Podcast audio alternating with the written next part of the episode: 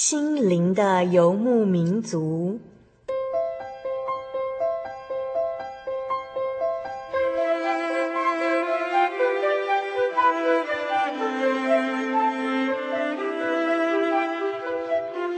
在这个谁都不管谁的后现代社会里，每个人的心灵都是游牧民族。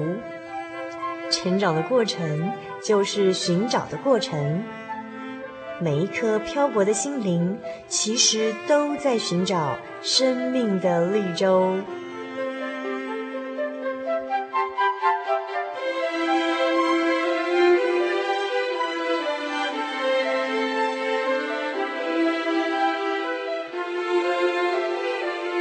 本节目由真耶稣教会台湾总会制作，欢迎收听。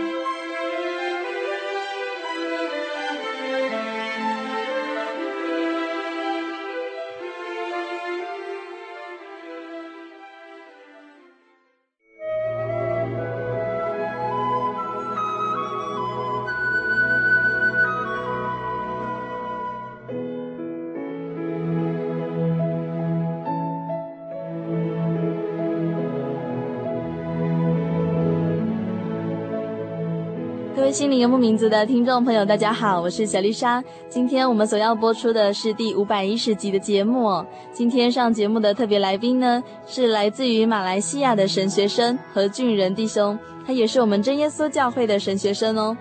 在八月份的时候呢，小丽莎一直都邀请到几位真耶稣教会的弟兄姐妹，请他们来到节目中来分享关于他们父亲的一些生命故事，还有奇异恩典哦。其实小丽莎会连续邀请到这些来宾呢，他们的父亲都是非常好的信仰典范。在今天的节目中呢，小丽莎邀请到俊仁大哥，他则是来谈谈他父亲离世之后他所经历的成长的过程哦。那这位来自马来西亚的神学生何俊仁弟兄呢，他在孩童的时期，他经历了丧父之痛哦。当他还是孩子的时候呢，他常常在夜里面思想着生命的脆弱。他也会想说，嗯，没有爸爸在身边，日子该怎么过呢？那后来进入了叛逆的青春期，在圣灵的浇灌中哦，何俊仁弟兄他清楚感受到神的慈爱怜悯，神真的就在他的身边，在保护着他。这样子的经历呢，也使他对于父亲的安息能够渐渐的释怀了。没有了家庭的支柱。神却感动众人的爱心，使何俊仁弟兄他们一家人在信徒的互相帮补中，能够安稳度日。后来他独自到南澳洲完成大学学业之后呢，在征得母亲的同意下，何弟兄将人生最灿烂的时光献给主耶稣，来作为纪念神的恩典记号。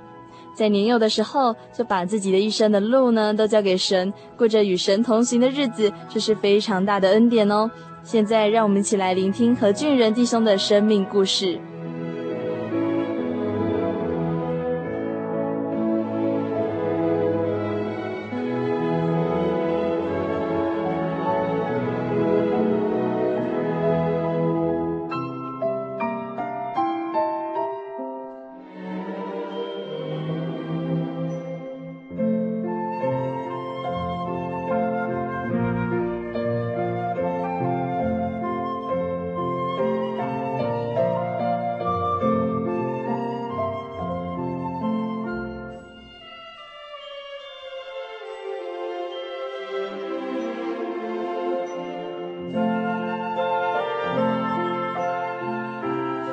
各位听众朋友，大家好，我是小丽莎。今天呢，我们很高兴要访到一位来宾哦，那他就是来自马来西亚的神学生，他的名字是何俊仁弟兄。那接下来呢，小丽莎就要用何俊仁、俊仁大哥，呃，来跟大家介绍一下他哈。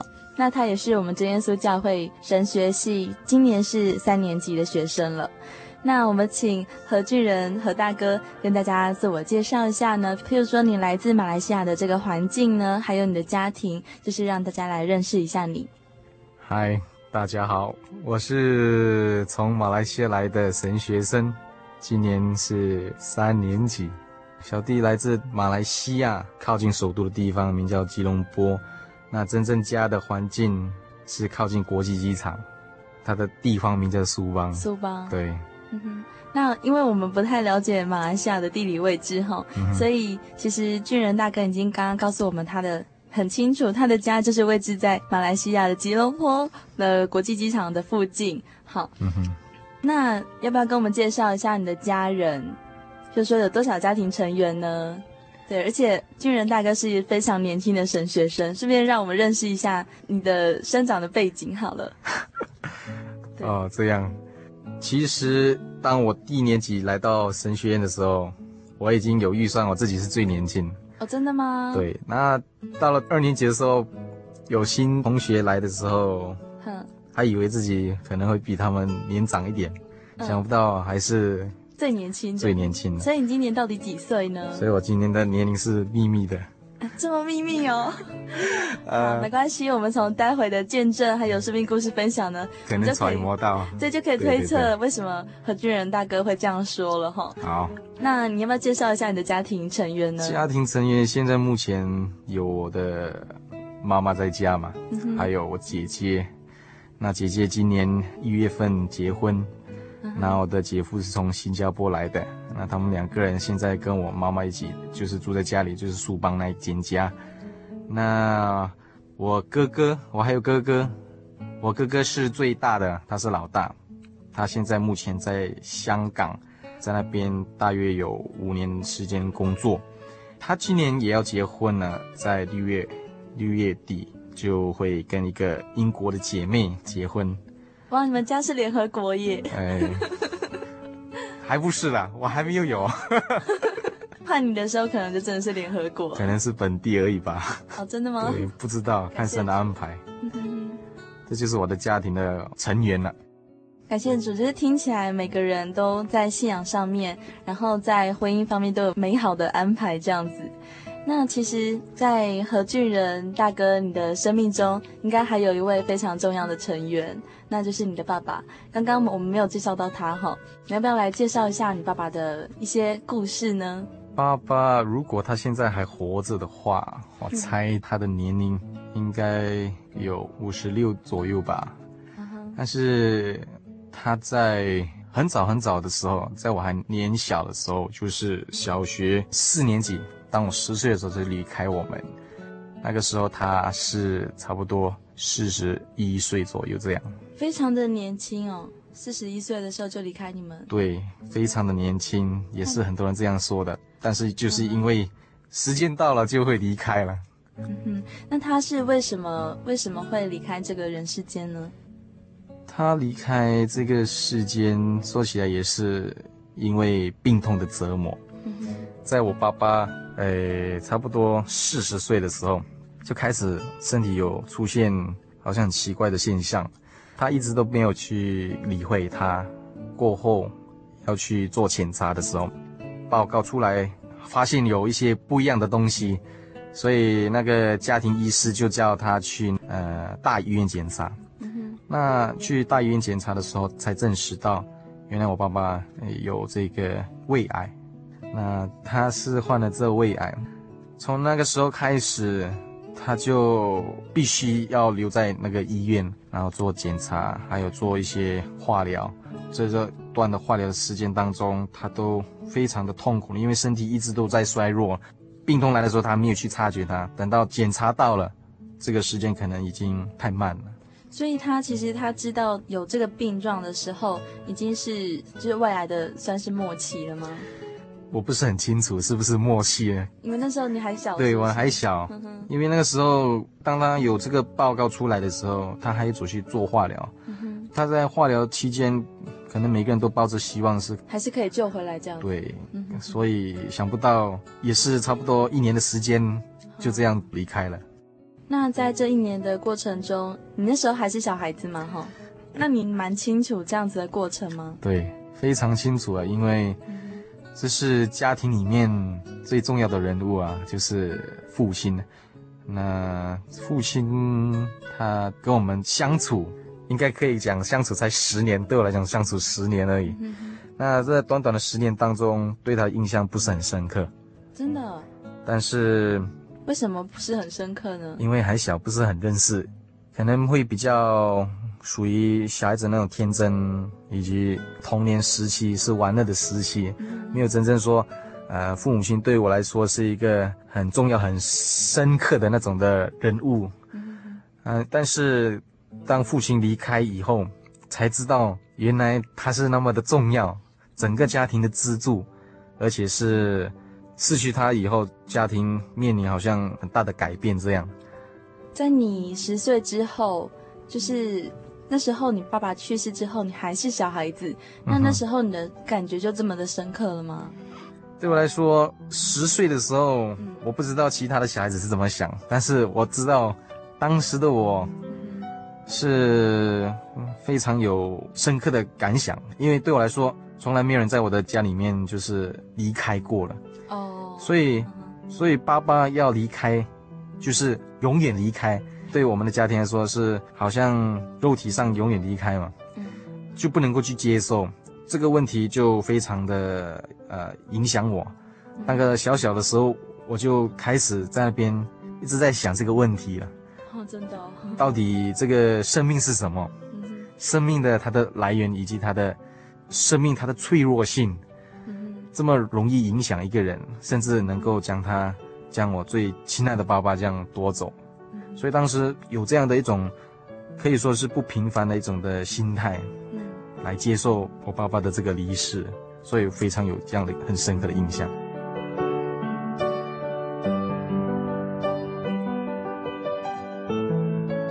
那后来在你青少年，就是在你要面对青少年这个风暴期的过程中。你没有了一个父亲哦，一个男孩子，他最重要的一个典范的样式，其实是来自于父亲的形象。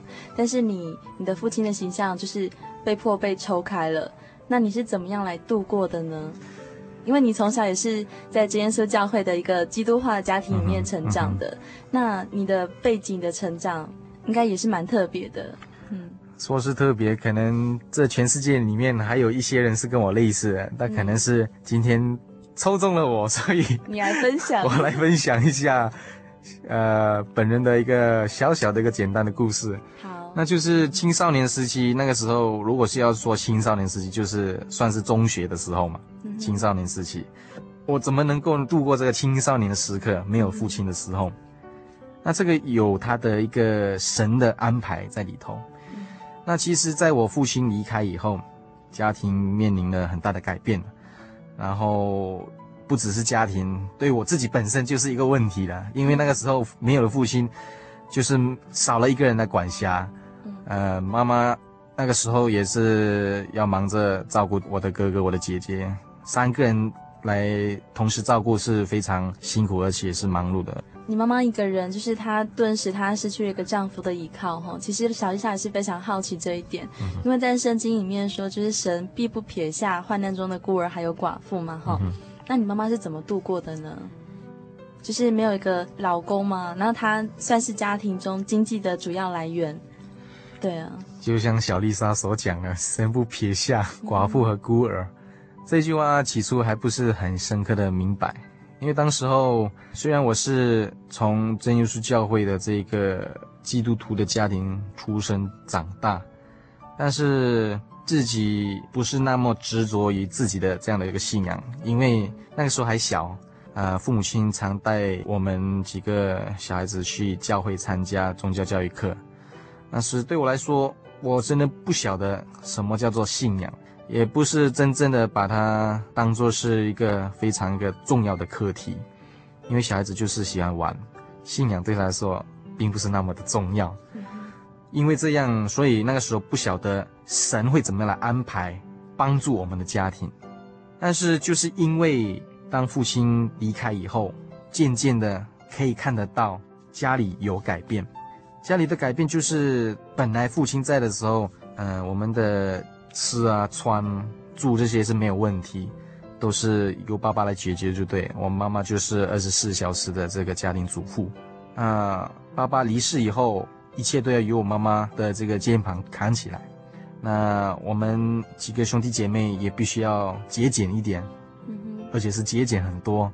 啊？你们以前是很铺张、很浪费吗？不是这样说了，可能是以前吃两碗饭，现在可能要吃很少很少饭吧。真的啊。那因为什么东西都必须要节俭，嗯，不可以太浪费。嗯，以前可能不喜欢东西可以随便这样丢了，嗯，现在你不喜欢东西，可能你要先保留，还是有可以怎么样的修理好的，都要尽量是使用到它，耗尽生命。对对对，那就是这样子的生活就这样的开始。但是虽然看起来好像缺乏的一样。好像很多东西都缺乏，但是现在往回头看，好像缺乏，但是样样都有，嗯，好像没有什么是真正缺乏一样的。那你妈妈是怎么维持生计的呢？她是因为教会有爱心的弟兄姐妹，他们因为夫妻都必须要到啊社会工作，所以他们的孩子还年小，必须要有人照顾。那他们也在繁忙寻找一个保姆来照顾他们的孩子们，所以就是因为这样的恰巧下找到我妈妈，刚好那个时候也需要一份工作，但是那份工作又不能够离开家，因为她还有我们三个小孩子在家里必须啊也要同时照顾了。那她刚好找到这一份保姆的工作，能够把这个他们的孩子接到回家来。也能够同时来照应我们三个弟兄姐妹，嗯、哦，那也是非常奇妙的安排。这真的是讲起来非常奇妙，想不到为什么会有这样的一个安排，嗯、那能够同时兼顾我们三个兄弟姐妹，也能够另外一方面赚到钱，这真的是神的恩典。对，因为对一个女人来说，要在社会上立足是非常不容易的啦。对于现代的女人来说，可能很简单哦，因为你有学历，你有各种的机会。可是对于以前的人来说，可能是非常不容易的。就是在这一点，在你身上，其实小丽莎也看到一些我觉得很奇妙的恩典。那接下来，在你的狂风暴雨的青少年期的时候呢，在你自己的信仰生活中，有没有什么样子的不一样的变化呢？其实所有的变化可以说是。都从父亲离世过后的时候 就爆发了吗？好像从那一天开始就爆发很多的改变，这样。那个时候爸爸不在了，我那个时候也改变了，就是很放纵，很放纵，很放纵。那学校的生活就是跟着潮流在走了，跟着朋友的坏习惯在走。可能那一班不是很坏的朋友，但是就是呃有很多不好的习惯，在讲那些脏话啊。讲那些不该讲的，在骂人呐、啊，许多坏的行为啦。那可能当时候会觉得这些东西就是好像很罪恶感一样，但是想回来那个时候是非常的幼稚的，非常的啊好玩。但是想起来，如果那个时候如果不是主耶稣在看顾的话，我可能就是这样一生就是维持这样的生活，而且是甚至那个时候就离开主耶稣了。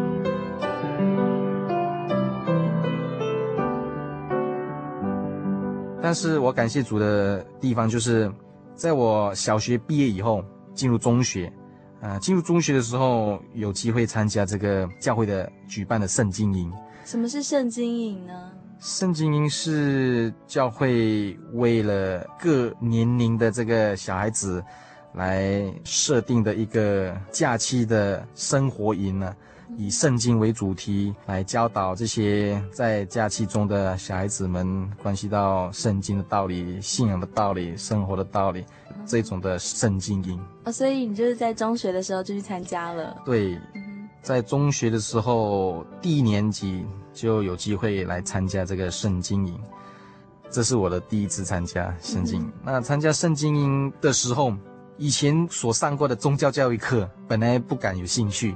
祷告的时间也会绕跑，也不喜欢祷告。嗯，祷告对我来说真的是非常讨厌，因为很长的时间跪下来就很痛。那有祷告的时间我就赶快走掉了。到了这个圣经营的时候，它其中的一个排的一个课程就是祷告课嘛，也就是 一个小时里面有一个叫做祈求圣灵的一个节目。那这是每一天都有的，而且一天里面有三次。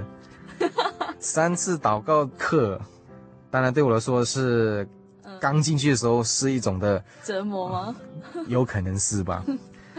但是很奇妙，就是在上课的时候，传道在讲圣经的道理。那圣经的道理配合我们生活上那时在中学嘛，中学的呃青少年时期那种会面对的问题，怎么样来解决？怎么样跟朋友相处？怎么样来与主耶稣建立关系？怎么样来处事待人？各种这样的一种从圣经里面的教导。那个时候的我，好像对道理非常的感到兴趣一样，而且传道所讲的每一篇道理，或者是他们的教导，对小弟来说是一种的感动。每一次听他们讲，诶，不错。这真的是对我们来说，信仰对神那种的呃敬畏以及敬虔是必须的。而且他教导我们，这个呃世间如果没有主耶稣作为我们的朋友，啊、呃，种种这样的道理，让我感觉到我们其实不是一个人在生活，其实有主耶稣在看顾我。在那个时候，好像一种的亮光照在我的身上。但是这其实是一种的奇怪的现象，因为我是从小就是基督徒嘛。嗯。但是为什么只有现在参加圣经营的时候，当传道讲道理的时候，才那么的让我扎心，才能够来激发我的这样对信仰的这个好奇？那可能这也是主耶稣给我的一个时间的调整，时间的调整让我对道理感兴趣的时候，有一天刚好那个时候也是祈求圣灵的时候。那祈求圣灵听了好几天传道讲关系到圣灵的重要性。那在那一天祈求圣灵之前，传道也讲了一篇勉励我们的一个道理。那讲到主耶稣钉十字架哦，你还记得哦？非常的深刻的印象，因为他所讲的那一个勉励的话，以致我当天祷告的时候，我就得到圣灵了。哦，他讲什么呢？在祷告之前，他跟我们这样分享。圣经里面，耶稣就是我们的救主，他来到世间，啊，为我们钉死十字架。那他钉十字架的原因，是因为我们的罪过，因为我们的缘故，他来到世上，离弃了他的尊贵的天上的宝座。那那时候我听到这样的这一位主耶稣的时候，我就感受到真的不可思议，竟然还有这样的一个伟大的救主。为了我的罪过来牺牲自己的生命，那当时我就在想，想到自己非常的不配，想到自己真的是不该被救的那一位，所以想到主耶稣那么的伟大，为我们流血，赐下应许的圣灵给我们，然后叫我们好好的去求他，他就必给我们圣灵。那那个时候我就立下决心。说当天我就很想要得到圣灵，其实我已经祷告了好几天，没有得到圣灵。但是那个时候经过了那个勉励以后，那信心可能又再重整了，可能那个时候再立下决心，今天一定要得到。其实每一天都有这样立下决心，那一天非常强。那个时候就跪下祷告，祷告的时候可能刚开始那个引擎还没有开得很暖，嗯，那没有发动。对，但是我听到其他的朋友，我的同学。他们就已经在哭啊，他们就已经在非常大声在祈求，那种的哀哭、祈求的那种的声音，以及很多人都在流泪。虽然我没有打开眼睛看，但是从声音里面就可以听到他们非常的迫切的、迫切的、非常的很急切想要得到一件很重要的东西一样，那就是圣灵嘛。那因为他们的声音感动了我。感动了我，而且好像润滑油这样打进去，这个引擎。非常的火热，那个时候我我也是非常的开始急切起来，那我就开始在思想，主啊，我怎么样要得到你宝贵的圣灵？我要应该怎么得到？在想的时候，我就想得更深一层，就想到，其实主的圣灵是这么的宝贵，应该我不能够得到，我也不配得到。在想一层深一层的时候，想到为什么我不能够得到这个恩典呢？就想到自己的罪过，以前小时候的那种悖逆。失去父亲以后改变那种的叛逆时期，想到这些的时候，我跟主耶稣说：“主啊，这些都是我曾经做过的，算是坏事，也是我罪感蛮重的那个时候，我就一一的倾诉给主耶稣知道。主啊，我做过这一些事情，主，如果你爱我，你愿意帮助我，赦免我的罪过，赐下圣灵，我会好好为主的工作。那从那个时候开始，石头就卷起来了。”身体就震动，然后就开始知道，哎，这好像是圣灵的降，对对对，圣灵降在我身上了。那祷告过后，我朋友也告诉我，他能够感受到我的震动。我说有这么厉害吗？他说就是感受到我震动，他问我有没有得到圣灵，我说有啊，就是那个时候得到圣灵。所以你其实是在反省过后，然后你就非常的确定自己得到圣灵哈。对，那个时候真的是想到这些罪过的时候，自己也流眼泪了，真的不配求主的帮助，而且求神赐下这个宝贵的圣灵，让我有能力继续的来行善为主工作，这样。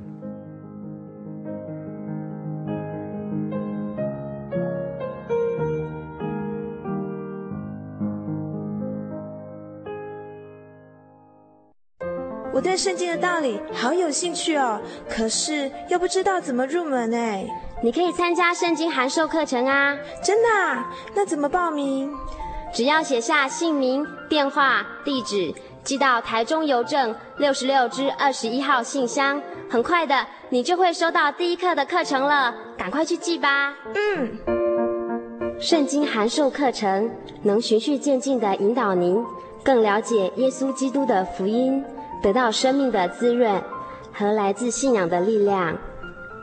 本课程完全免费，欢迎来信台中邮政六十六支二十一号信箱，请注明参加函授课程。愿神祝福您。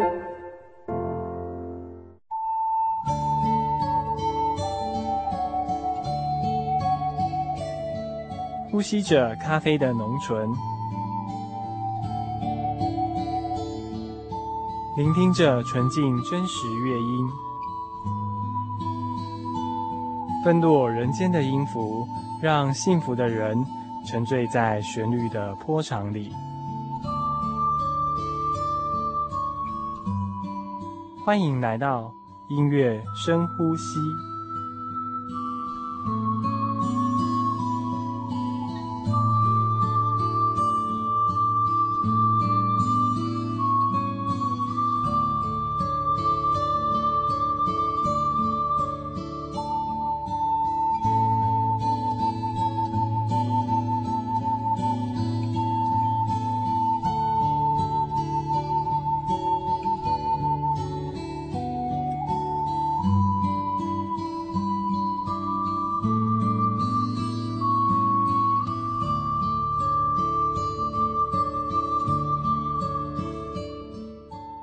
各位亲爱的心灵的游牧民族听众朋友们，大家好，我是以如。今天要跟大家分享的这首诗歌，取名叫做《主恩浩大》。这首诗歌呢，是由一位女性所写下的。她是在一次聚会祷告中受到圣灵的感动，因而匆匆的跑回家，很快的完成了这首诗歌的歌词。后来再被作曲家拿来谱曲。这首诗歌在完成之后，受到非常多基督徒的喜爱。那这首诗歌是告诉大家，主耶稣的恩典非常的浩大。那在第二句话，他说：“应当要警醒祈祷，恩惠必不缺少。”就是告诉我们说，主耶稣的恩典是这么的浩大，而相较之下，我们是非常的渺小，我们身上也有很多的重担没有办法卸除，所以我们要跟主耶稣警醒祷告，让我们能够常常有主耶稣的恩惠在我们的身旁，我们就会过得日新又新的生活。那这首诗歌在副歌非常的感人，他说：“我所欠罪债，主以还清结；罪孽虽显如朱红，主必使它变白如雪。”那现在就让我们一起来欣赏主恩浩大。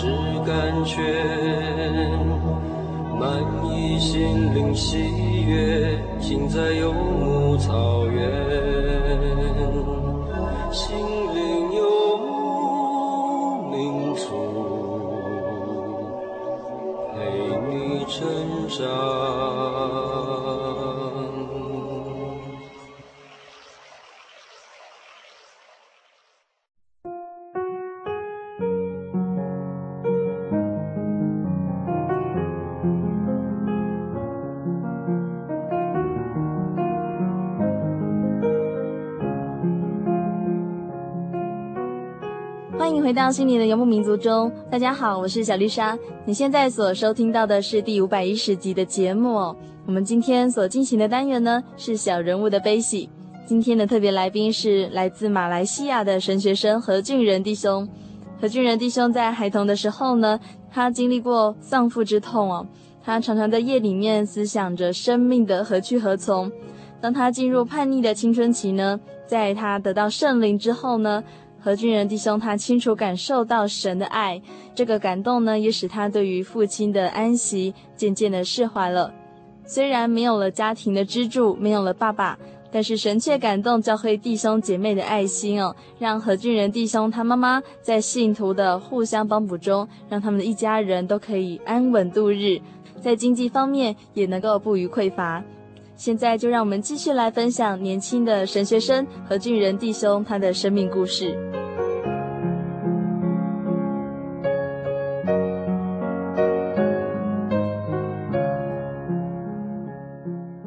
那在得到圣灵之后呢？你的整个感觉，还有你的做人处事的态度，是不是就是真的让你有那种向善的一个动力呢？得了圣灵以后。真的是一个很大的动力。嗯哼，圣灵是一种的帮助，是主耶稣所赐给我们的一个保惠师，也就是安慰者，也是帮助者。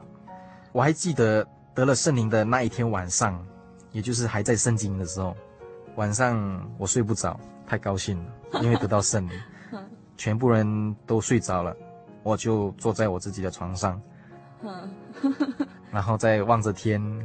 好像自言自语这样，其实好像跟神在讲话这样，自言自语的讲话。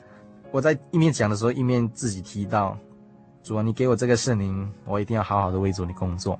讲过的话一定要算数，而且也听过这么多道理说，说所讲过的东西一定要，呃，神会当做是真的嘛？对，你许的愿一定要还愿。当时也不算许愿吧？啊，真的啊？真的不算许愿，只不过是一种立定的志向而已。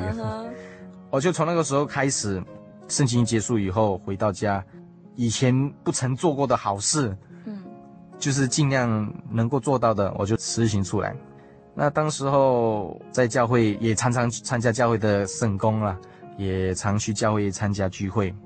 有一次传道来找我，传道就告诉我他听到好消息。我说什么好消息？他说家里传来一个声音，他说我改变了。那个时候，从传道的口中这样听听到这一句话的时候，我就愣住了。改变，什么？对我来说是什么呢？对呀、啊，改变。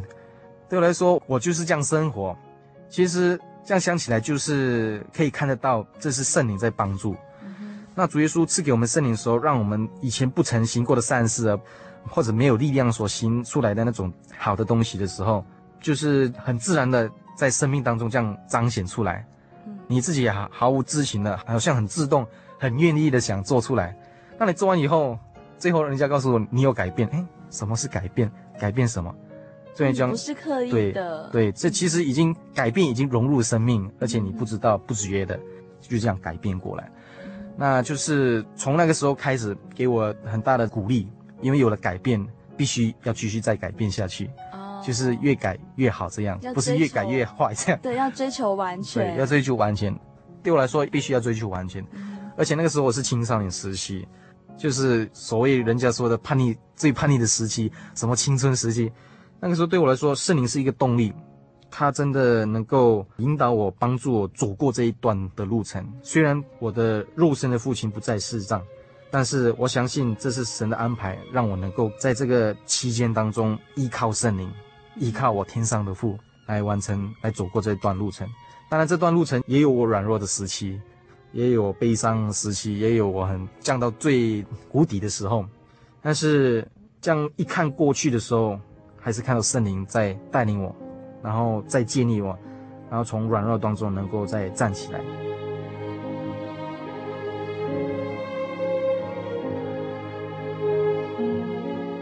那到底是什么样子的原因，会让何俊仁和大哥你会想要来到真耶稣教会的神学院里面来现身做传道呢？其实做传道这个意愿，嗯，萌芽在什么时候呢？很早很早就开始。其实如果要讲他的萌芽的时期，应该是在我得圣灵哦，真的哈、哦。那个时候，我说我要为主工作，其实脑海里面。有想到是要当传道的，所以你还是要很坦白。但是我的嘴里所出来的，嗯，祷告的词句还是说为主工作而已。好好，我不敢承诺，嗯，我不敢对主耶稣有这样的一种的的一个许愿，嗯，因为恐怕自己办不到，因为那个时候还是中学时期，而且是我刚刚进中学的时候。那就是从那个时候，我就说，我就跟主耶稣说，我要立志为主立志做工，为主耶稣工作。那我参与很多的教会的圣工，从中学当中，虽然我还是参加初级班啊，教会的宗教教育课啦，然后渐渐再上来中级班，过后就是社青班那些，但是在我还参加这个宗教教育课的时候，也就是那种初级班、少年班的时候，我同时也跟我的哥哥姐姐参加青年班。哦，真的啊？那个时候你是双轨制吗？对，是都都去听这样子，就是因为那个时候教会离我们的家也是蛮蛮远下的哦。参加完自己的那个宗教教育课，还必须要等我的哥哥姐姐哦参加那个青年班 过后，我才能够一起回家。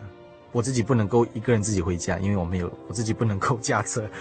呃，还小，算是还小嘛，少年班，对啊，要初级班。对啊，在这个期间，就是跟他们一起参加青年班。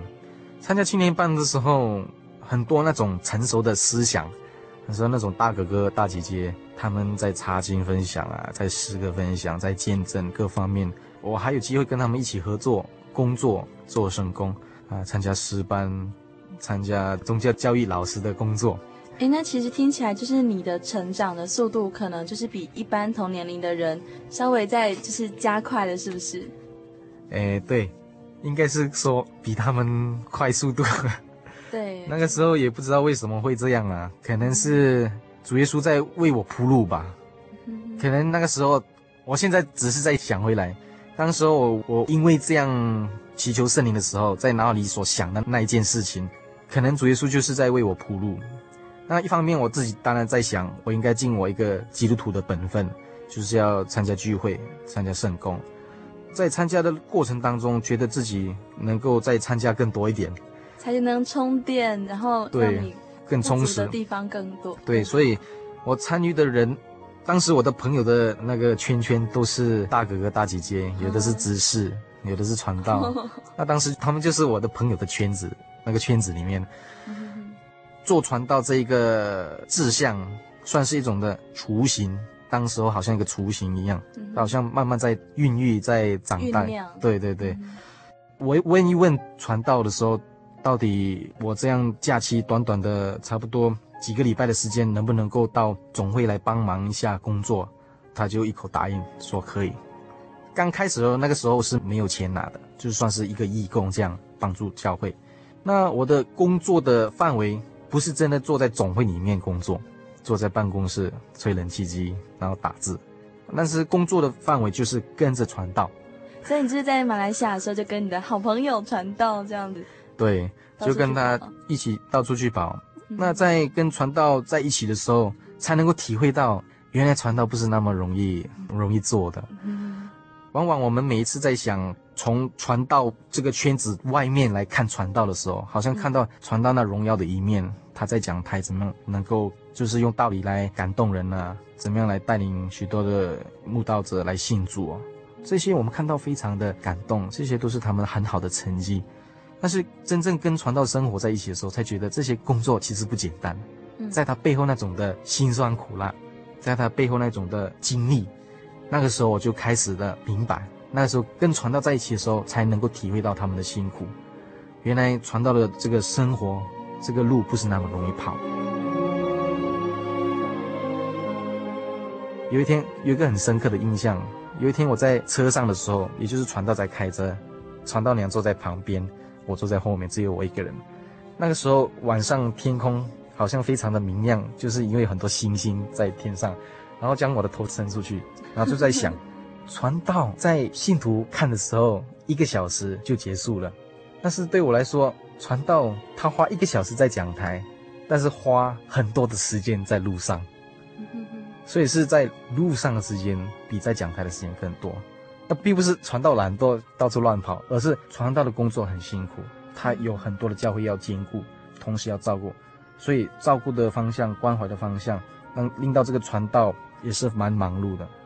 那个时候我就想到，原来传道那么的缺乏，所以那个时候我也想到，这么的痛苦，这么的艰难，我还想不想要当传道？想到这里，我又想到主耶稣需要的是工人出来，所以我想到，既然是这么缺乏，我愿意来填补一下，帮忙一下。虽然工人是永远不会足够的。但是我想到，至少有一个出来还能够帮得上忙，所以那个时候做传道这这个心智会比较强烈。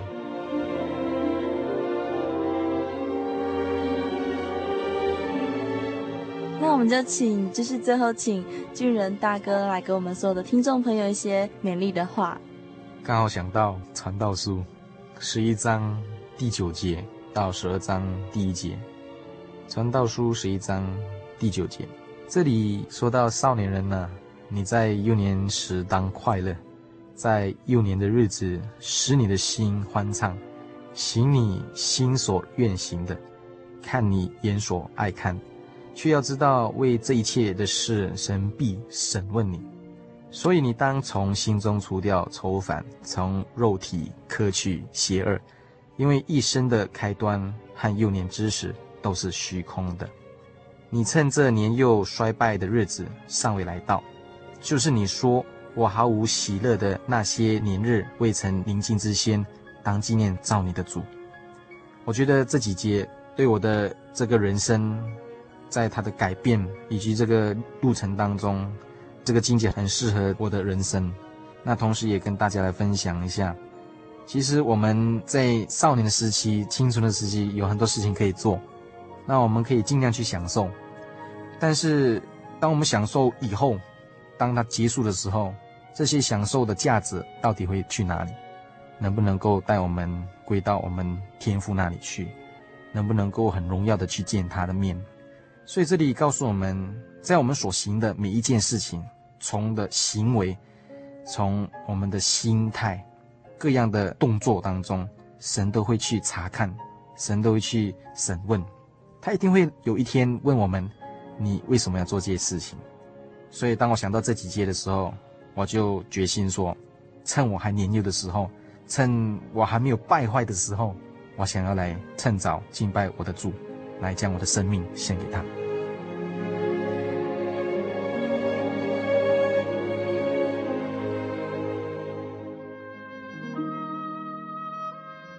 各位亲爱的听众朋友，听完何俊仁弟兄的生命故事之后呢，我们可以发现哦，他是在很年轻的时候呢，他就能够体会到神的爱，还有神的应许哦，他能够把握住神的机会，抓住神的智慧，所以他在往后的日子呢，都是属于神的，这是非常聪明的抉择哦。在最年轻的时候，在最美好的年纪的时候，就把自己献给神，一生为主所用，这就是何俊仁弟兄的生命故事。不晓得各位听众朋友们，你是在什么样子的年纪呢？其实无论我们处在什么样的状况哦，我们只要能够有一颗悔改的心，能够回到神的怀抱中，神他都必定接纳。无论是何时，只要你肯回头，都为时不晚哦。最后呢，也欢迎大家来信分享你的生命故事，小丽莎非常期待你们的心情分享。欢迎你们的来信，来信请寄台中邮政六十六至二十一号信箱，台中邮政六十六至二十一号信箱，或传真至零四二二四三六九六八，注明心灵的游牧民族节目收就可以了。愿神祝福每一位正在收听节目的远方的朋友们，愿你们都能够活在神大能的权柄还有他的爱中。也希望你们能够把握机会来到真耶稣教会，和我们一起遵守神的道理，一起来聚会哦。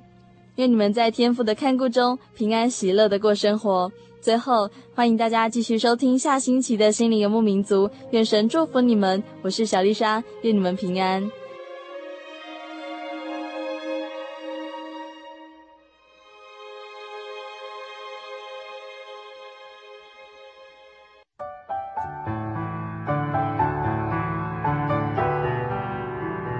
稣说：“烦恼苦担重担的人，都可以到我这里来，就必得享安息。”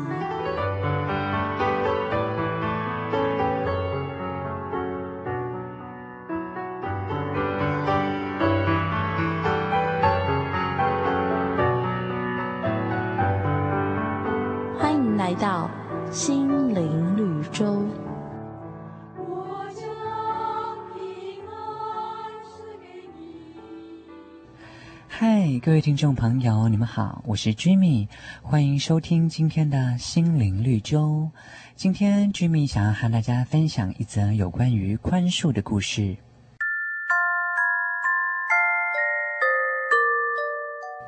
这一天呐、小伟气冲冲的回到家，正在客厅休息的父亲被小伟甩门的声音惊醒。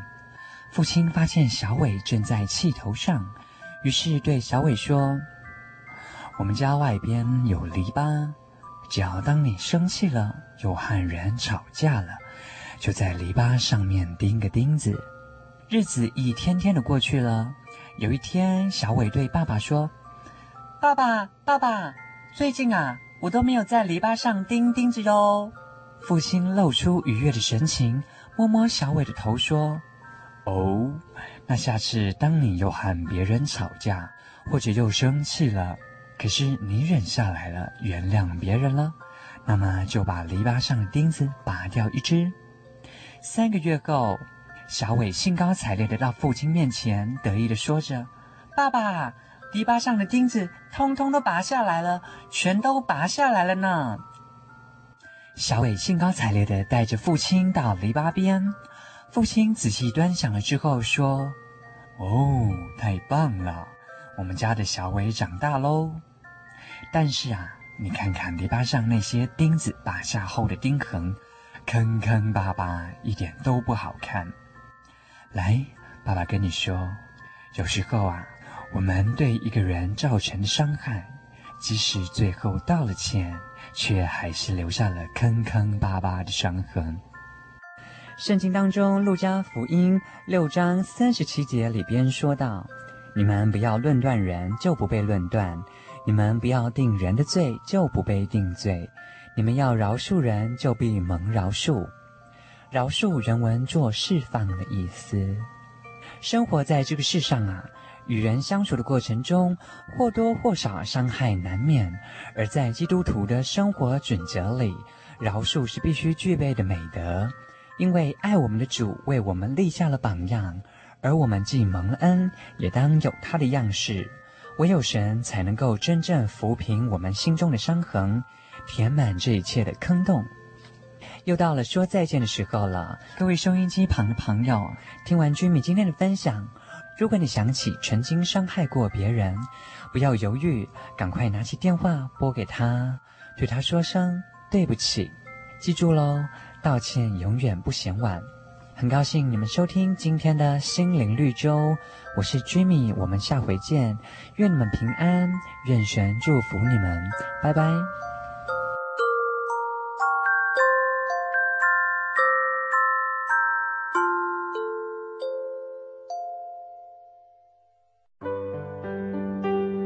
记得我的圣灵的那天，正是教会的秋季布道会，传道在台上勉励我们。要恳切的向主祈求那应许要赐给我们的圣灵。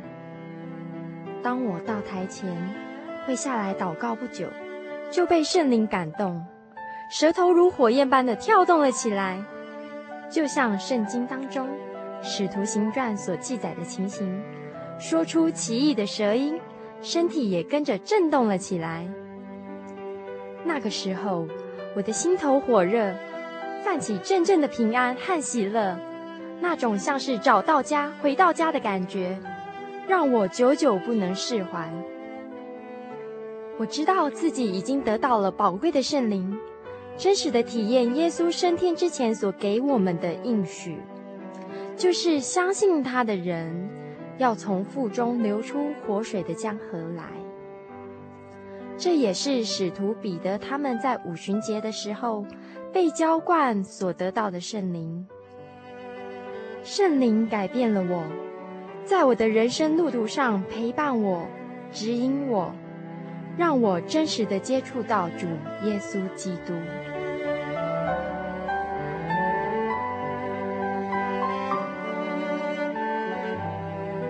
圣灵就是真神所赐的灵。亲爱的朋友，使徒保罗曾经问以弗所教会的信徒：“你们信的时候受了圣灵没有？”他们回答说：“还没有。”假如你也想体验、接触这宝贵的圣灵，我们都非常欢迎您到各地的真耶稣教会，跟我们一同来查考，一同来祈求。您可以上喜信网站来查询各地真耶稣教会的地址：jy 点 org 点 tw。我们衷心的期盼，你也可以跟我们一起来领受这宝贵的圣灵。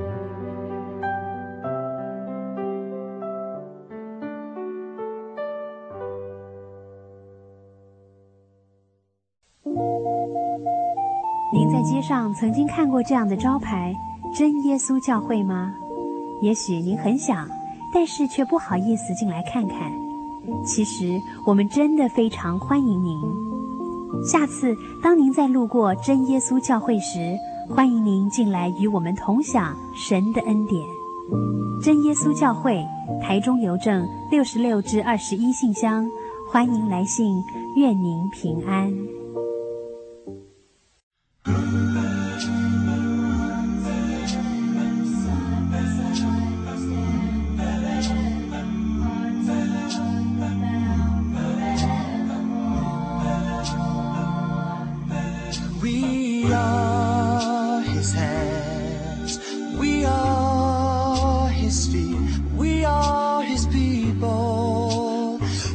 children of the Lord.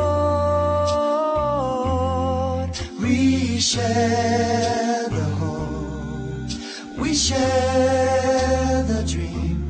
Believers in Jesus, children of the King.